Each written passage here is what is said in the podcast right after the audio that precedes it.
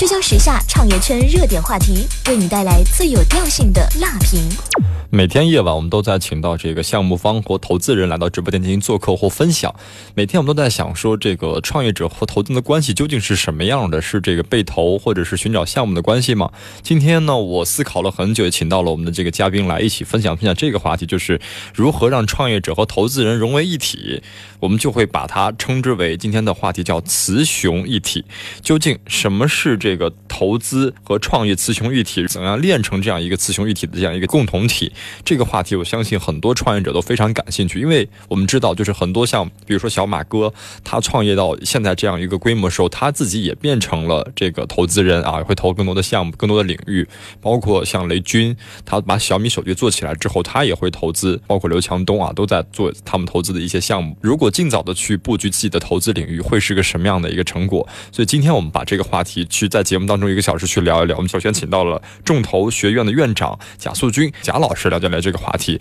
他对这方面是蛮有研究的，因为他本身自己在做创业，然后他又是作为这个投资人，他两个身份同时兼具，怎么能兼顾得过来呢？又是怎么样去更好去适应这样一个角色？我们请他去了解了解，他去分享分享这个话题。大家这一个小时可以参与我们节目的话题讨论。您觉得这个创业者和投资人究竟能不能成功的合并到一体呢？如果您的意见或者您的这个建议想发表的话，今天的这个环节比较简单了，关注节目的微信账号 U。up 英文大写字母 u u p 关注之后就可以看到我们的这个微信群的二维码，扫码即可入群。我马上请出嘉宾，贾老师你好，你好，主持人张庸。这个话题当时我们俩碰的时候呢，我其实是产生一定的怀疑的，因为本身自己也创业过，突然想说，哎，我在创业的同时，我在做投资人，我说我创业这事儿都没整明白，然后又又开始要做投资人这个角色，确实对于自己来讲是想都不敢想的事情。但是这个话题呢，已经被验证了很多的案例出来了，包括您也。在关注这个话题这个领域，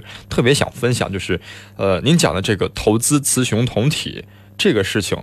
它的真正的定义是什么？是创业者直接拿钱在做投资吗？是这么简单吗？您是怎么认为的？嗯，你好，张庸。嗯，呃，创业投资雌雄同体，其实这个概念可能很早就提出。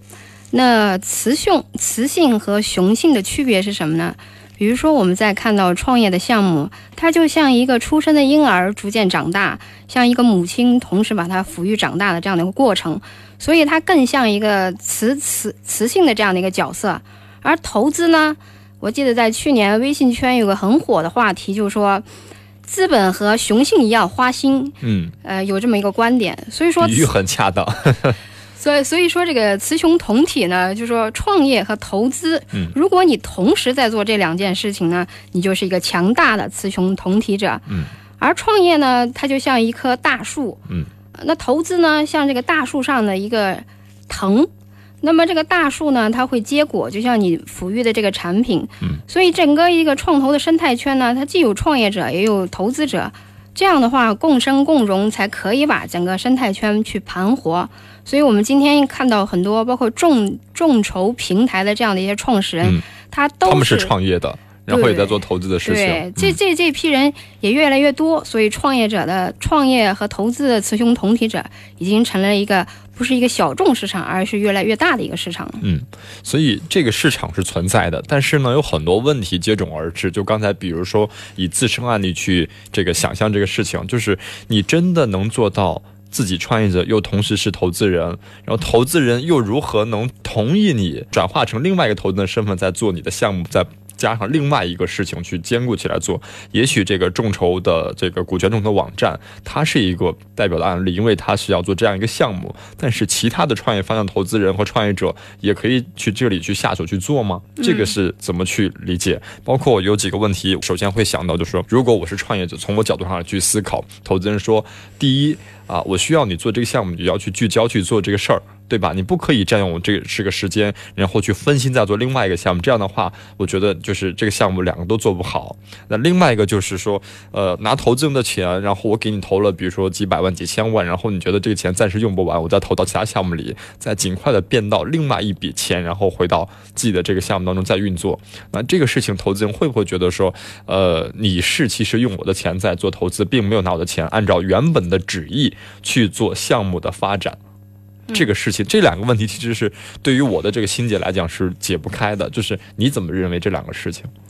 张勇提了个非常好的问题啊，就是说目前的话确实有这样的一个现象，当然更多的现象发生的不在创业者这个群体，而在有大资金的 A 轮呀以及 B 轮的这些企业当中。嗯，比如说我们看到现在一些医药的行业或者做手机的行业拿到了投资人的这样的一个巨额，可能是几千万的这样的一个资金，他们可能会去买一块地，最后发现呢，买的这块地的增值的这个空间还远比这个。他做这个实业的这个资金会增长的倍数会大一些，这个是一个意外的一个收获。当然，这个地地方呢就要看一个度的把握，包括你跟这个监为什么就说这个团队里面股东会进入这个监事会或者是董事会呢？嗯，就是你要去做这样的一个投资，首先也要。让你的天使投资人，包括你的股东以及董事去同意这件事情。嗯嗯。那大家会觉得如果，不能一意孤行。对，如果你的这个投资方向在于你产业上下游，比如说你是做手机的，嗯，如果你投了这个做屏幕、做电池等等的，对于你这个本业有辅助作用的供应链上下游，嗯，哎，我相信你的天使投资人会非常。非常开心，你去投到的这样的一个项目，这个方向是要去这么考虑的。对，就最好不能投一个跟我完全不相关的领域。对，所以我有我一中投学院一直有个观点，就是跨界投资并不等于跨界打劫。嗯，就是你自己本身的行业，你可能觉得这个毛利很低，你去跨界。你自己的行业你觉得不好，你去贸然的去跨界的话，其实它需要三点：第一点要需要你有系统的商业模式的穿透的能力，嗯；第二点要需要你对竞争格局的把握。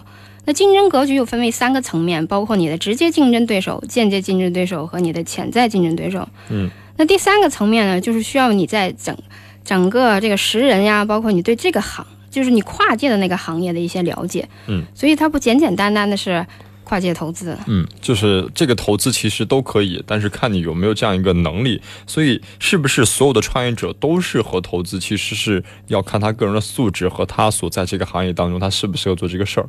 对的啊，如果说让你去选择说，呃，除了我们把这个规模定位出 A 轮以上的，你你的建议是他可以做投资这个事情啊，他已经有资金和有这个时间和精力做这个事情。什么样的创业者在另外的维度去界定他，他可以做这样的事情？创业者如果从一个界定的角度来讲的话，我想引用我们众投学院春季班要你邀请的这个张一博老师，嗯，他是目前创投界识人这块的一个。就是说，比较资深的一个专家，他是 T 加理论的原创。那他就把这个，他首先把人分为十二类，嗯，那其中呢又有七类人适合创业。那如果你不幸作为作为投资者，你不幸投到了其他的五类，那有两种结果：第一，血本无归；第二，他不可能变成一个独角兽，它可能只是一个生意，而不是一个事业。所以，在这个人的这个这个角度呢，有些人他天然就适合去创业，有些人他天然就适合去做投资。嗯，所以这两种人也是不同的。我们可以看一下现象，比如说张老师规，就是界定的 A 零一、柳传志和任正非这样的一些巨头，那他们俩就是一种既有这个投资的领格局，也也有实业家的这样的一个格局。那么当然，从 B 零一、X 零一就是这种诸葛亮式的，以及这个马云 A 零二梦想型的这样的一些人，嗯，那他们适合组队，无论是在创业的过程中，还是在投资分析，都适合组队，因为马云是一个情怀梦想型的人。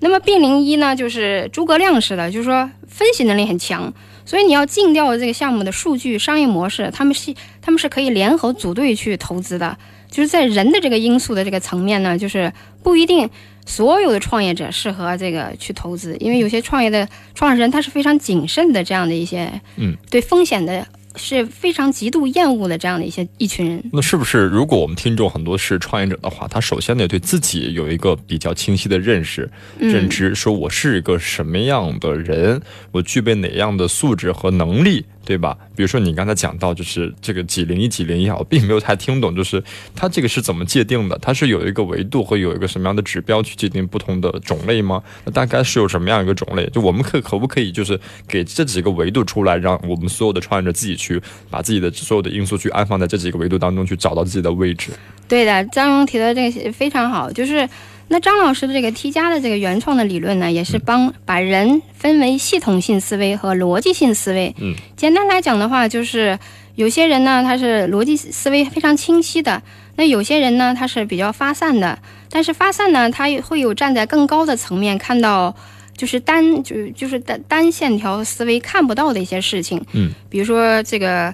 比比如说马云或者是马化腾等等，他们都列属于不同坐标象限的十二十二种不同的坐标。嗯，那这些稍微有系统逻辑性的这样的人呢，他是非常适合去创业的。但是在投资界呢，他除了这两项指标以外呢，他还有广博的知识、人脉、沉淀等等的等等的很多很多的因素。所以说，天使投资是一个窄门，但是股权众筹是一个宽门。你可以由这个宽门进入到这个天使投资的这样的一个领域，嗯，去做你这个行业的细分的这样的一些投资。嗯，我们刚才讲到说十二个坐标。我很想清楚这十二个坐标能大概列举，或者您都能把它讲出来，说有哪十二个坐标可以看出来每个人的这个因素吗？比如说的话，张老师，他分为 X 轴和 Y 轴。嗯。呃，那有些人呢，他属于是系统性思维的；那有些人呢，他属于是逻辑性思维的。嗯。那最典型的代表呢，就是诸葛亮。诸葛亮的话，他就是个强逻辑性思维的。我们我们会看到他有很多事情，他都会预判在前面。嗯。那创业者呢？你你你想仔细思考一下，创业其实是一个串联行为，而不是一个并联行为。失败并不是个成功之母，成功才是成功之母。创创业的过程中，你稍有不慎就万劫不复。所以这样的人，就是他能够把这个风险提前预判在前面，这也是一个好的创业者。同样系统性思维的人，能不能做创业者呢？也可以。为什么呢？他能看到未来的这样的一些格局，而且 A 零一它有一个。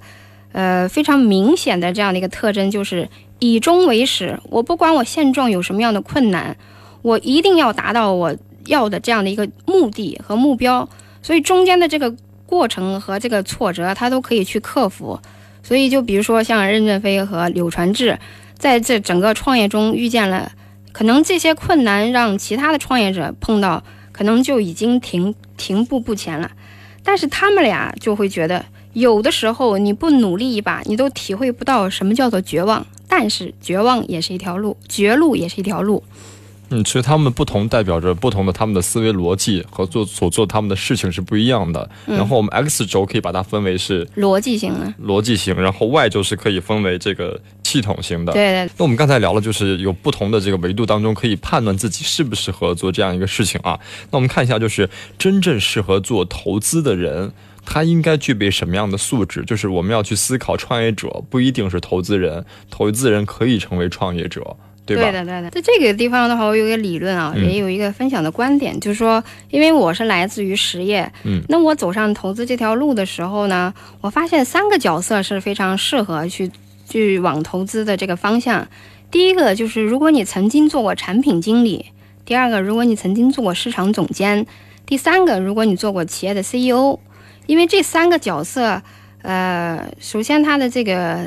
对于这种大系统呀，包括异业合作呀，包括你的这个接触的面，包括你这个思维的深度以及广度，可能都都都已经在你所在的行业有一些历练。那么这样的角色的人呢，去做投资是有先天的优势。这是我认为从实业家向投资人迁移的这样的一个。呃，这样的一个角色，嗯，那当然除了这些个角色的这样的一个定义呢，我们还要回观自己的初心。你就是一个投好的投资人呢，你是为了去情怀的一个变现呢，还是为了智慧的变现，还是为了混圈子？嗯，所以你要先把自己的初心想清楚，嗯，然后为什么做投资？对这件这件事情，可能会对你的这个投资的方向以及投资的。成果都会有很大的一个帮助。嗯，我们怎么样去更好去协调好创业者和投资人之间的一个这个平衡点？因为我们知道，如果创业者即便他跑到这个正轨上之后，他要做投资，还会有一个面临的一个比较难难的问题，就是我一下操控 操控着两个事情，两个项目。对的。那这个时候就很难让他在这个工作当中去平衡好他的一个度。包括时间和精力，那这个时候出来的时候，他会怎么样把握才能把这个事情做好？有没有这样的案例给大家去分享？呃，这这个地方也是我们很多雌雄同体创业投资者的这样的一个一一个困惑。我们在圈子里面呢，就是有的时候我们会分享两点。第一点呢，就是说这个问题呢，就是先要回答我是谁。大家都说我是谁，自己不清楚吗？其实有些人真的是不清楚。你创业的初心是什么？你做投资的初心是什么？你要达到什么样的个效果？就是说这个可能要想清楚。其次的话，就是要分清主次。分清主次是说什么？其实我们看到很多成功的创业者，或者是失败的创业者，他最后可能都会去做投资。嗯，就是而且在创业的过程中，也始终如影随形的去伴随他，一直在做投资。嗯，所以这样的呃这样的一些历程呢，让我们看到一些现象，或者我们可以举个举举几个例子，比如说我们现在的股权众筹平台，比如说在北京的潜力股。李刚强，嗯，以及深圳的众投帮朱鹏伟，还有智金会的杨毅，嗯，他们三者呢，以前呢可能是都是做了一些 VCPE，包括朱鹏伟他也原来是达成创投的投资经理，那么这样的一些角色呢，本来就是投资人，那现在呢做的这个股权众筹的这样的一些这些事业，嗯，自己就成创业者了，对，自身也要变成创业者，所以。创业者和投资人就是他们每天在循环在做的一一些一些动作，嗯，而且这样双加强也使得他们在自己的 PR、在品牌、在资金、在各个方面都有了这样的一个放大。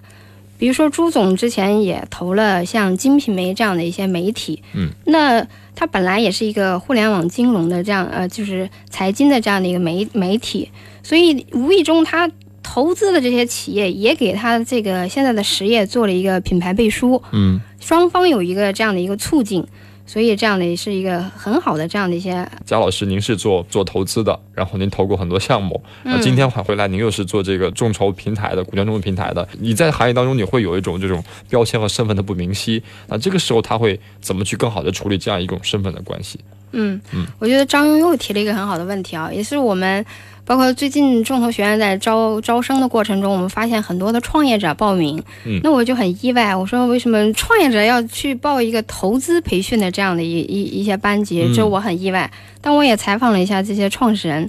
那创始人说，首先我报你这个班，因为在最后一天下午有一个项目。BP 解剖的这样的一个环节，嗯，我是不是可以通过这种方式最快的去拿到融资呢？嗯，而且是一个面对很多投资人，因为一个班可能有三十六个学生，嗯，它是最快拿到投资的这样的一个一个途径，嗯。第二个，就是说我想分享一下创业者为什么要拥有投资者的身份，嗯，我认为有两点的便利，嗯，第一点的话就是你如果去做了投资。对于你主业项目的资金的延续是非常利好的，嗯，因为我们都知道现在是资本的寒冬，嗯，你怎么就知道你 A 轮一定能融到钱呢？嗯，所以说你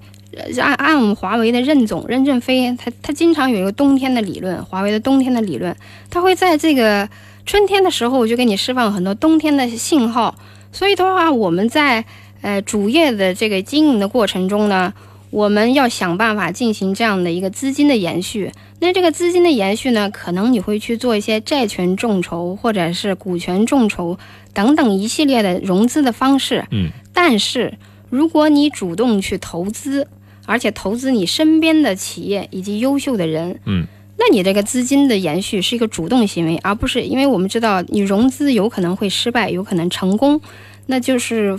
命运交给了上帝，但是你如果主动去投资，并且投资你所熟悉、擅长的领域，那这个胜算还是比较大的。第二点的话，就是说，创业和投资拥有同样身份有个好处，就是说，它可以资源的这样的一个共享。我们可以看到，今天有非常多的这样的一个企业家。他需要异业合作的时候呢，它会借助于股权相互置换，我投资你，你投资我，我中有你，你中有我。那这样的话，它本身行业的上下游就会打通，形成这种渗透性的战略合作。嗯，呃，还有一些比如说特殊的行业，当它的产品需要大范围的推广时，做 PR 时，哎，这个这个新的这种投资窗口又诞生了。因为他本来就要去做一些，呃，推广的动作。那他如果投了这样的一些 C 端做网呃做微商的呀，或者其他的这样的一个范围，那就非常适合于他去做品牌侧的这样的一个传播。嗯，呃，比如说我们举个例子，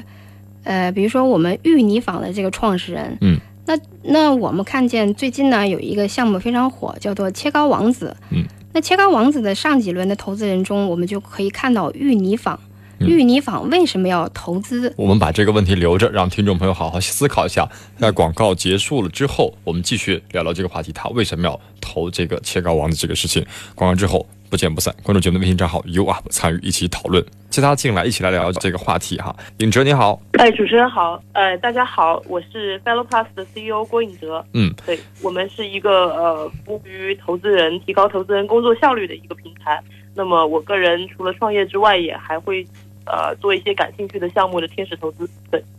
嗯，你投过的项目大家都非常清楚了，因为我们已经做过几次你的这个专访了啊，呃，对，因为我们这今天这个话题啊，其实是跟你非常贴切的啊，雌雄同体这个话题，就是又同样又是创业者，同样又是投资人，这个事情对于一个人来讲是一个蛮大的挑战吧，我相信。那这个时候对于你来讲，你觉得这个呃成功率有多大呢？同时扮演两个角色。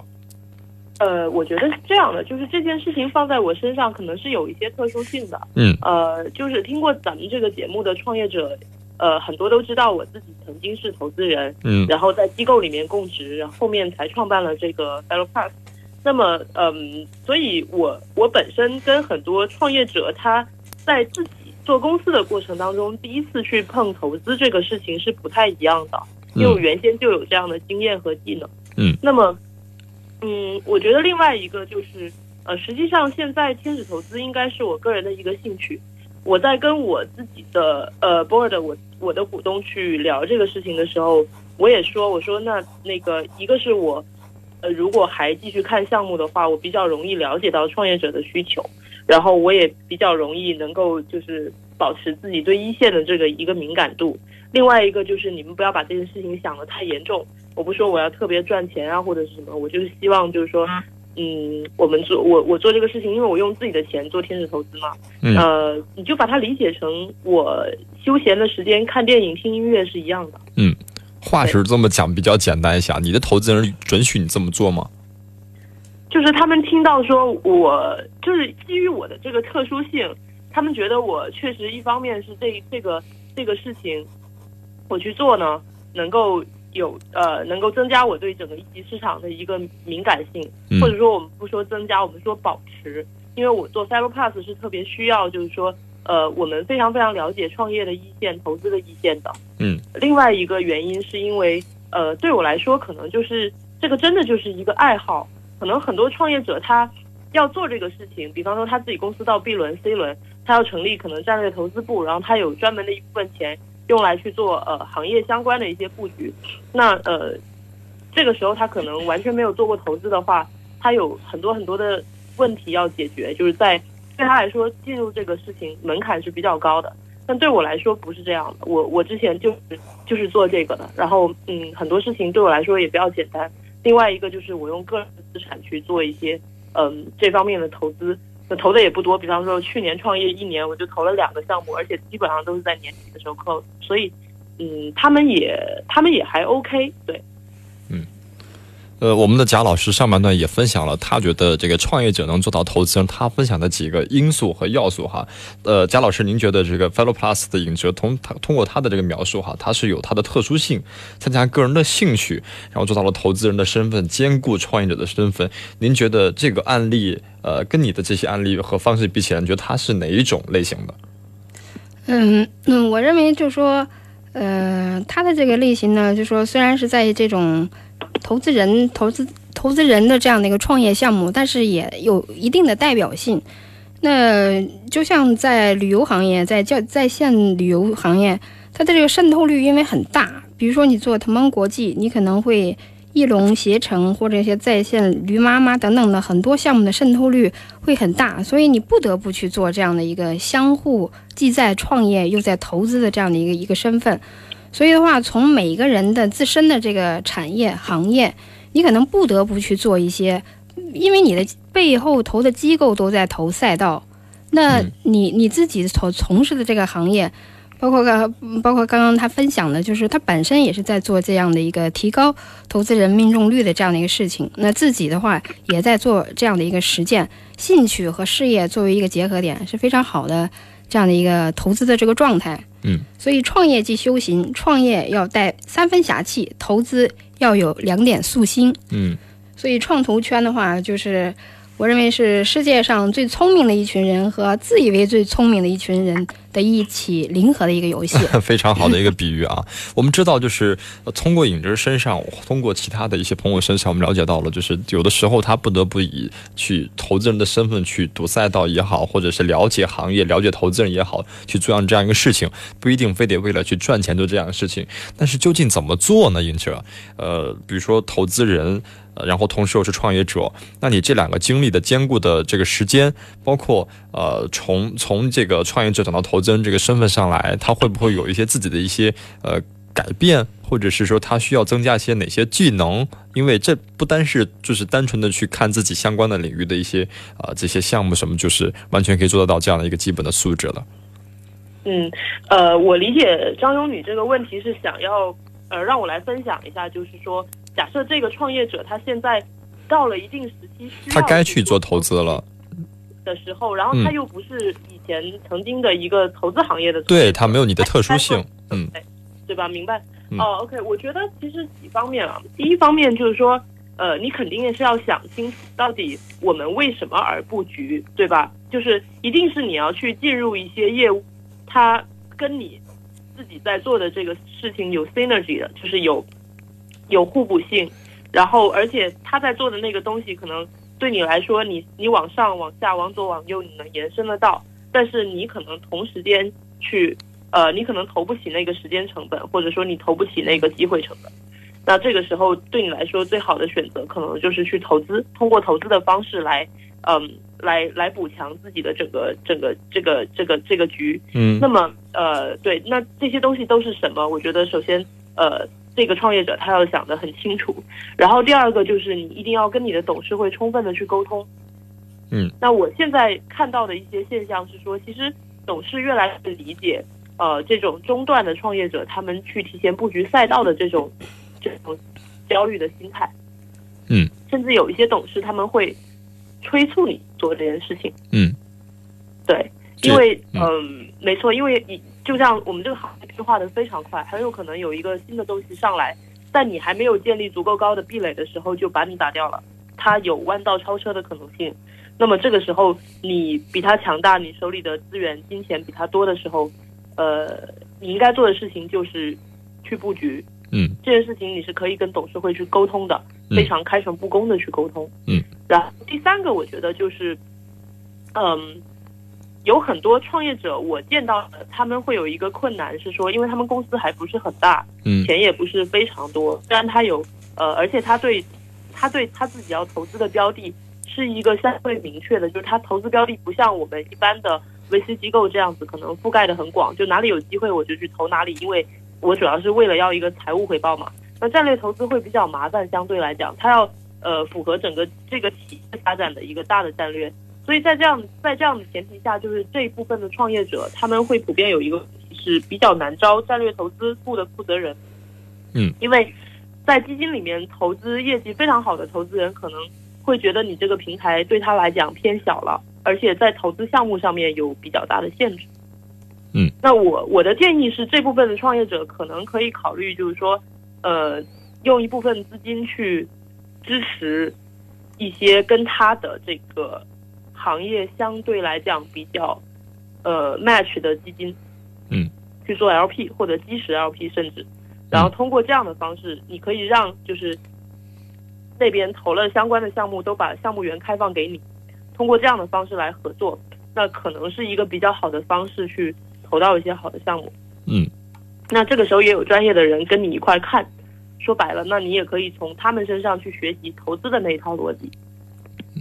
这三个布局，我们听起来其实，呃，他已经讲明白了，他为什么要就是要做这个事情，如何布局，如何有更好的方法去堵到赛道，去更好的从，就是也许我没有到达这样一个体量的时候，我能借力借势。啊，借一些投资人的资源，把这个事情做好。那这是不是呃，贾老师您想分享的，就是如何做到投资人的这样一个关键因素？你还有哪些补充？我觉得这个刚刚这个话题就是非常好。那我也有两个案例的一个补充啊，就刚刚没讲完的这个切糕王子。嗯，那切糕王子的前一轮的投资者就是玉泥坊。那玉泥坊的这个投资人会把资金以及他相关的渠道、人脉、经验都导给这个切糕王子，那有利于切糕王子下一步的这样的一个呃发展，包括他他的这个资金的这个倍增，也使得玉泥坊有了更大的一步的一个回报。那第二个案例呢，就是包括我本人，我也非常赞同雅隐的，包括取得这个董事会的这个同意。比如说我众投学院诞生的时时间点的时候。我就取得了我的天使投资人的首肯，我也去投了一些赛道，嗯，那是我要经过他的同意，我投了像西欧网、像这个呃搜根网，都是跟培训有关的这样的，像创业培训，跟我都是有强互补的这样的一些项目，嗯，那我的天使投资人呢就觉得我这笔钱花的很值得，嗯，就是一个是说我从业务上我们有一些互补，另外的话就是说我们在资金上就是。我可以通过我的投资的能力来使得我主营业务的这样的一个延续，嗯，就是说我们的培训费用是非常少的，但是我们可以通过我们其他业务的这样的扩展，让。让我的天使投资人看到我是值得投资，众投学员是值得投资的。嗯，呃，我想问二位啊，就是呃，如果我是创业者，然后我在这个企划我的下一步融融资的情况下，我需要去给我的公司有一个估值，或者是我要给这个投资人要讲我要用多少钱，那这个时候你会提前想好我要在赌赛道的时候要这个钱的这个数量要提前去写到我的融资计划当中吗？还是说突然有这样一个？赛道需要去赌了，然后我再临时要去融一笔资金，或者是要赶下一笔资金去进行去投资。我觉得是这样的，就是，呃，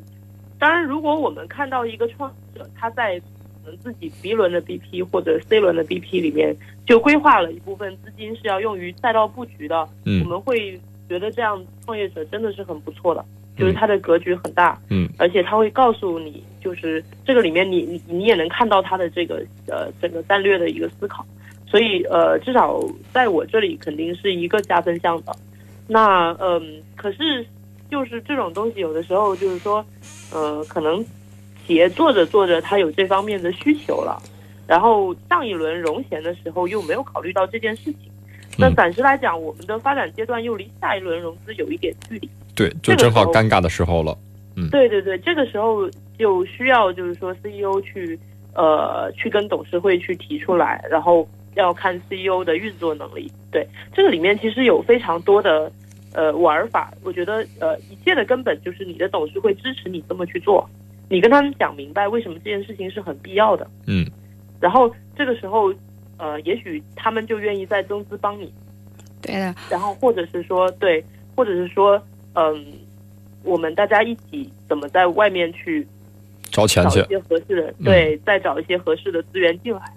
呃，这个都是可以，呃，都是可以做的一些事情。对的，在这边我也有两个观点的一个补分享和补充啊，就是首先我们现在看到的很多这个创业项目，或者是我们在做这些个资金投资的这个布局的时候呢，我们发现很多的时候，我们的这个钱就是投做投资的。其实占比还是比较小的，所以说在给数值呀，包括跟董事会去介介绍，我们肯定大笔资金会放在主营业务，那会有。但投资你如果是很小的钱的话，这个投资，呃，包括你选项目、选标的这些，你你和就是能投到的这个好项目会很少吧？呃，只只只是说它的比例很少，比例很少，但是它的金额不一定很少。嗯。所以的话，就是说它占我们下一轮包括整个资金的计划，它的比例可能占比比较小，但是它的资金金额可能很大。嗯，如果你获得一千万的，那比例很小，你也有一百万。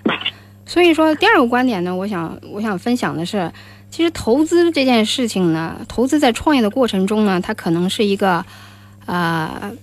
春分条件，它不是一个必然必要条件。就像保险这件事情，保险它能够保障你的生活。但它不是你生活的保障。那在创业的过程中呢，如果你有这个投资的能力和眼光，那必然会向你这个创业项目去锦上添花或加分，但是你不能依赖于，就是说它是你，包括我刚刚讲的，为什么资金不会占比很大去做这个投资，而你的占比很大的是建设你的团队，做你的市场推广，做你的商业模式设计、产品的打磨等等这些，所以的话，它不会放很大的比例，它并不重投资，并不是你创业过程中的生活保障。嗯。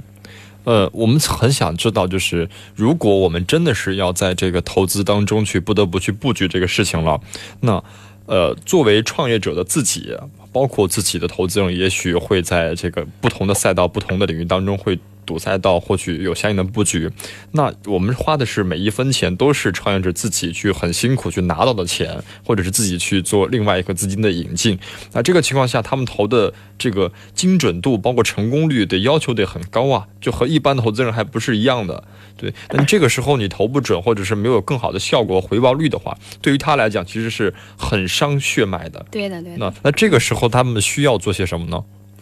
我我觉得第一就是说，这个里面你得去做一个资金上的安排，就是你必须要用的这部分钱是不影响你主营业务发展的情情况下，就不会输掉之后，我会我会整个主营业务会运转不住、运转不动的这个情况。你不能说你不能说你把你把主营业务的钱花在做投资上面，那你是不是一个基金呢？就基金就是我主要的钱就是用来做投资的呀。嗯，那你自己的主营业务还是要往前走，这个事情肯定是你做企业的根本。那么，剩下的这些钱，我们来布局一些东西。有的时候我可以理解，就是你钱不是很多，我觉得钱不是很多，有一个特别好的方法可以解决。嗯，你你董事会上的那些投资人，他们，你比方说他们从早期开始支持你，现在你已经做的不错了，有一定规模了，否则正常人也不会去做投资在这个时候。嗯，那。你去跟他们提出来一些需求，说我希望布局一些什么样的东西。如果你看到好的项目，你们在内部能够推动的话，那么我这边会来跟投。我来跟投，你说说白了，就是你董事会上面的那些成员，他们所在的基金去投你需要的项目，然后你你分一部分跟投份额出来，你用你自己呃主营业务之外的那部分钱来跟。这样子的话，既达到就是战略上面啊能够能够有这个 synergy，同时又保证了一定的成功率。因为专业的机构他冲在你前面，替你去做提前的判断，而且这些人他是你董事会上的投资人，或者说他就是你的股东，他对你很了解，他对你需要什么非常清楚。而且在这个现象中呢，我们也会看到基基本创业者也不会去，因为创业者做投资和普通投资人的一个很大的区别就是，嗯，创业者一般时间和精力都很有限，对，他基本不会主动去找项目。但是普通投资人可能对于就是说家庭理财保卫战的这个需求，他也会主动去找各个行业的。但是创业者一般的精力都在他自己的创业，所以一般是项目找到他。所以在这样的情况下呢，这个精准度可能会提高一点。是说，比如说小米的雷军，他当时在做这个爆款的产品，其实是手机，后续有了移动电源，但是他呢，就整个就在关注这样的一些生态圈。所以小米未来他要会做电视、做汽车、做飞机，嗯，但是做汽车和做手机，并不会是同一班人马可以完成的。所以雷军就有了这样的一个眼光和精准度，他一边做着自己的实业手机，一边他又投了概念汽车的这样的一个生态布局。所以的话，就说他这个精准度还是，呃，比我觉得他是比这个普通投资者会高一些的，因为他都关注的是他业务范畴之内的一些东西。嗯，这就是第一精准度，第二安全性，如何解决这两个问题，其实是非常关键的。而且你刚才讲到一个点，就是，呃，创业者自己本身。他的精力是非常有限的，他能不能找到和他非常匹配的项目做他的上下游也好，补充性也好？那他现在需要的究竟他的精力是有限？比如说我们知道的，呃，这个创业者他主要的精力就是 CEO，就是去不停的去找融资，不停的在这个投资和这个公司的路上去往返。那他现在又得去找相相应的上下游的这样一个项目，然后去洽谈。那这个时候他的精力该怎么去合理的去分配呢？尹哲？嗯，我觉得就像呃刚才呃这边嘉宾说的那样，就是说其实大部分项目他是会来找你的，是吗？对，就是至少我现在能够做投资，有一个很重要的原因是这样，呃，然后就是你你做了一段时间投资之后，你自然会积累一些资源跟势能。然后如果说你是创业者，就是没有做过投资的创业者的话，呃，可能就是我刚才说的那个办法比较好，就是你让你董事会上那些投资人去帮你找需要的项目，然后他们看的差不多了以后拉你一块看。嗯，这个是最最直接的一一种一种办法。嗯啊，还有一种办法就是，当然这也要看 CEO 本身的个性了。就是你你征得董事会同意之后，你可以在呃一些，因为创业公司都是会去做一些品牌啊、推广啊这些事情嘛。你可以在这个过程当中去去透露你们呃愿意去投资早期项目的这么一个这么一个姿态。就我们运作的时候，就把这个信息透露给市场当中，对吧？对，是的，是的，嗯。好，非常感谢二位，就是对于今天这个话题分享哈。不过在结尾当中呢，我我想二位都是有贡献的，既是投资人又是创业者。那如果你们会赠给这个同时又是你们这条路上的这些战友们，你们会说哪些就是衷心的这个经验或者是忠告的分享呢？二位简短一些分享各自的一些呃这个感想和经验。嗯，尹哲，你先来。嗯。我觉得其实创业的思维和做投资的思维是挺不一样的两件事情。嗯，就是呃，我其实对于每一个要做投资的朋友，呃，都会有一个呃个人的一个感受想要分享，就是说，嗯，尤其是投早期的时候，抓大放小，然后你要快速的判断一个事情里面的关键点，那剩下的事情，太多的细节就不要去纠结了。嗯。然后，对于战略投资者的话，我有一个特别想要说的，就是，呃，你们也不要想太多，你们就挑好的公司、好的企业，然后他自己如果能独立做起来的，你的资源导进去才有用。你别想着一看一个项目就想着我什么什么资源能导进去就能帮他怎么怎么做起来。嗯，有的时候你会夸大自己这边资源的一个一个效用。嗯。好，谢谢尹哲的分享，谢谢你这个这么长时间的在线的这个电话的沟通，谢谢。嗯嗯，我们问一下这个贾老师哈，呃，如果作为这个同行战友的话，您最想分享的经验是什么？呃，因为这条路确实是不那么易走的。嗯嗯，在这个整个过程中呢，呃，我还是强调这个按项目的阶段，如果你要投的项目是天使阶段的话，我认为看人。就是为什么我们这次春季班有请三月二十五号在深圳，呃，我们众投学院的首期跨界天使营，除了请到朱波、朱鹏伟，还请到了这个张艺博。T 加理论，那刚刚其实张勇一直还是希望，就是说分享的更加的清楚一些。嗯，那这个这个板块，因为识人是一个最广最难的这样的，也是天使投资，我们像徐新、徐小平、薛蛮子都非常看重的一个板块。就人。对对。那这一块的话，大家可以到现场去去实战去体验。嗯。那么在 B 轮或 A 轮的时候呢，就去看数据。所以我认为创业是一个有广度的事情，投资是一个有高度的事情。在今天的互联网创业的年级现象会非常严重，就是各个行业都有一些渗透的这样的一个现象。我希望大家认清自己，有些路你可以不走，那有些创业者你并不一定非要去走投资这件事，这这条路。不要把一步之遥走成了万水千山。嗯，那我们希望大家能够在自己擅长的领域来点天赋，来点智慧，来点机缘，调出一盘适合你的创业大餐。嗯，谢谢，非常讲得好哈。呃，我们也在这个最后的节目当中，就跟大家去分享了一个非常好的一个这个公开课的一个方式哈，就可以在我们怎么能找到您这个听课的方式呢？呃，大家可以关注这个微信“众投学院”这四个字。嗯，那包括。四位天使讲师的这样天团的这样的一个介绍，包括我本人也是投了五十多个案例。那我们这个里面有行业的大家，有识人的专家，还有我这样跨界天使。那我本人也投出了三十三倍的这样的一个项目，而且在去年。所以说，从这个实战性，从这个行业的高度、行业的纬度以及这个宽度，我们都有这样的一些不错的成绩。对，所以可以关注一下哈。